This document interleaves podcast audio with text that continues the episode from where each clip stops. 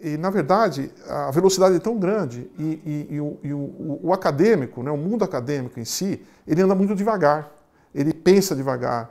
Todo o sistema educacional é muito burocratizado.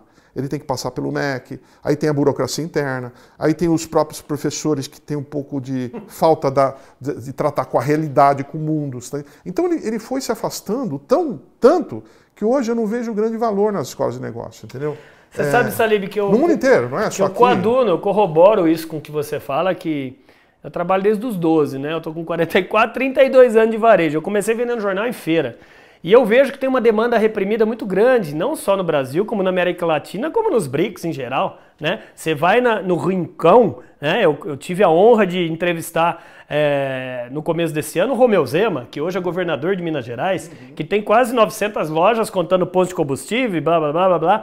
E uma das coisas que ele falou, olho no olho comigo, zóio no zóio, tá? Zóio no zóio comigo, falando, André, o Brasil carece da academia fazer faculdade da vida. Uhum. Ou seja, ver o carinha da mercearia uhum. que está dando certo porque ele conhece ali, é isso? Sim, todo professor hoje não dá mais o professor ficar na sala dele e vendo o mundo através dos olhos acadêmicos. O professor, o mundo está tão dinâmico, as mudanças estão tão rápidas que o cara tem que trabalhar. É, é, o cara devia ser proibido de ficar o dia inteiro só, no, só na escola. Cá entendeu? entre nós, você já conheceu palestrante de vendas ou professor de vendas que nunca vendeu nada? Pois é, e o pior que existe, você acredita isso? Olha, tem PHD, inclusive em Harvard, eu conheço gente assim. Sério? Ah, sim. Cuidado. E ele aparece, sabe, sabe, sabe a maneira, a forma que ele aparece? Você, vê um gráfico cheio de caixa.